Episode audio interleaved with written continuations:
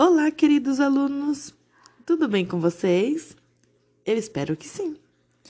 Hoje nós vamos dar início ao quarto capítulo do livro, que se chama Quarta-feira A Volta da Mula Sem Cabeça.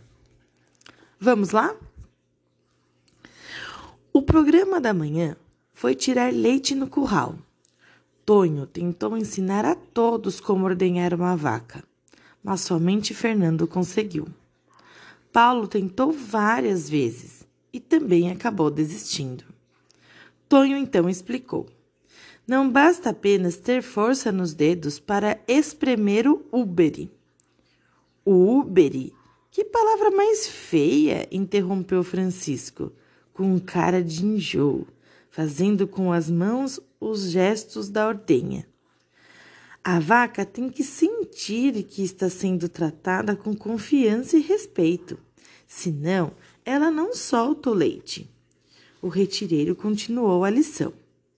Viram a facilidade com que o Fernando pegou o jeito? E dirigindo-se a Fernando, falou: Eita, menino, você é um retireiro nato. Ana tinha levado ao curral canecas, açúcar, canela e chocolate em pó, além de uma garrafa de café.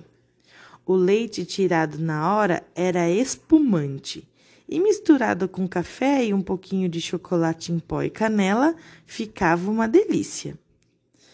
O verdadeiro cappuccino caipira, comentou Paulo, tendo que explicar para o pessoal da fazenda que cappuccino era um café italiano, de máquina, com leite espumante por cima, polvilhado com canela ou chocolate em pó.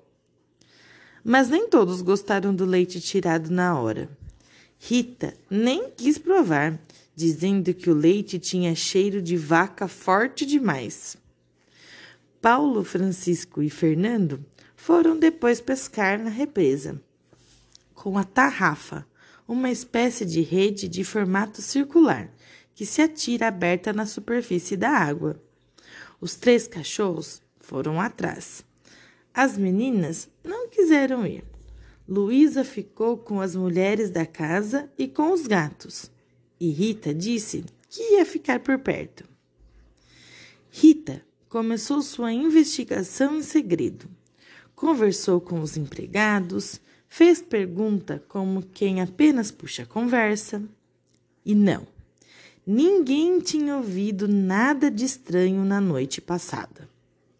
Rita perguntou a Clara por que seu Juvencio, o marido de Dona Santa, não tomava as refeições com eles. Ela respondeu com surpresa e pasmo. Seu Juvencio? De que jeito, se ele está morto? Morreu faz mais de trinta anos. A menina arregalou os olhos e emudeceu pensativa. Depois do almoço, Paulo tirou uma soneca numa rede da varanda e as crianças foram passear de carro de boi. Adoraram o barulho característico do carro todo feito de madeira sólida. O ruído do atrito do eixo girando nos mancais de pau dava a impressão de tristeza e lancinante lamento. Rim, rim, rim. Foram até o rio, onde o monjolo estava em pleno funcionamento, socando milho para fazer fubá. A água da bica enchia o coxo do monjolo, que, pesado, descia bruscamente. Embaixo, a água escorria do coxo e o monjolo voltava a subir de novo com força. Ao mesmo tempo, descia a outra extremidade e o socador, fixado nela, batia com força no pilão, esmagando o milho, produzindo assim o fubá. No repetitivo pilar dos grãos, farelos de milho espirravam para fora do pilão, forrando o chão de migalhas amarelinhas. Uns passarinhos miudinhos vinham comer a quirera de milho que se espalhava em torno do monjolo. São ticos-ticos, disse João. Sabe aquele, aquela música? São tico-ticos, disse João. Sabe aquela música do Zequinha de Abreu, Tico-Tico no Fubá? Dizem que ele compôs o chorinho ao ver os passarinhos comendo fubá no monjolo, como aqui. As crianças aproveitaram para tomar banho na cachoeira, que ficava logo abaixo. Começava a escurecer quando retornaram no carro de boi, com seu guinchar de alma penada. Mal chegaram em casa, tiveram que se arrumar para o jantar. Luísa reclamou que estavam sempre apressados. Será que não podiam ficar no quarto descansando e pedir para trazer a comida? Os demais não acharam uma boa ideia. Desceram. Sentaram-se à mesa em silêncio. Luísa tinha razão. Estavam mesmo um pouco cansados, mas logo se animaram com as comidas e as conversas de Dona Santa, que ao final do jantar, como sempre, os convidou à sala de estar. Vamos para o cafezinho? Vai ter história de assombração? De saber a Rita. É verdade que foi a mula sem cabeça que espantou os animais a noite passada? Quis saber Fernando. Vamos para a saleta que eu conto tudo, disse Dona Santa, se levantando. Depois do café com balinhas, ela disse: Seguindo a deixa do Fernando, vou falar do retorno da mula sem cabeça, que, ao meu ver, é uma bela história de amores proibidos. O doutor Paulo haverá de concordar comigo.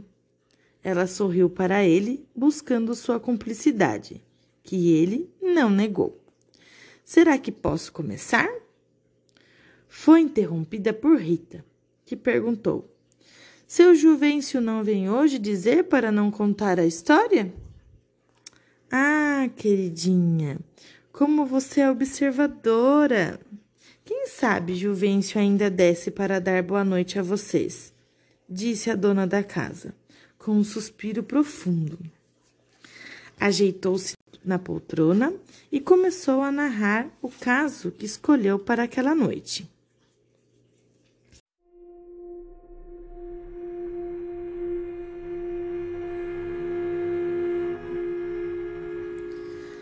Beatriz era uma pobre menina sem família, que, por não ter com quem morar, acabou adotada por Padre Estevão, o cura do lugar, que as más línguas diziam ser seu verdadeiro pai.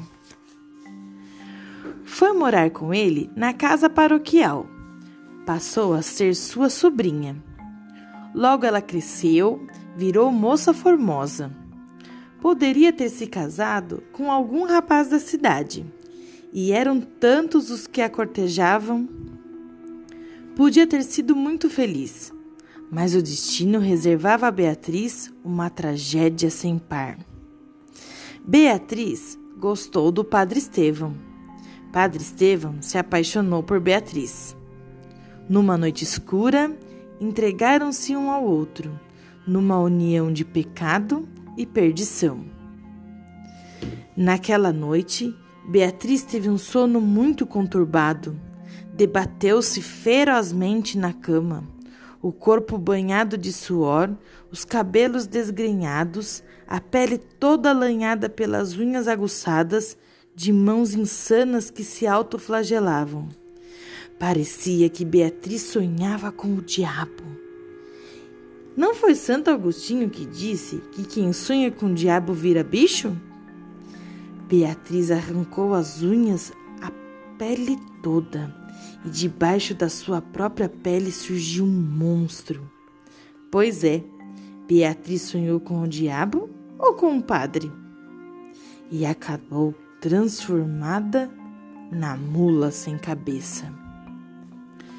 Era escuro ainda e a mula sem cabeça saiu desabalada a galopar, sem rumo certo pelo mundo afora. Seu zurrar soava como o som dos berrantes. Seus cascos tilintavam no chão feito cincerros. E línguas de fogo eram lançadas de suas ventas.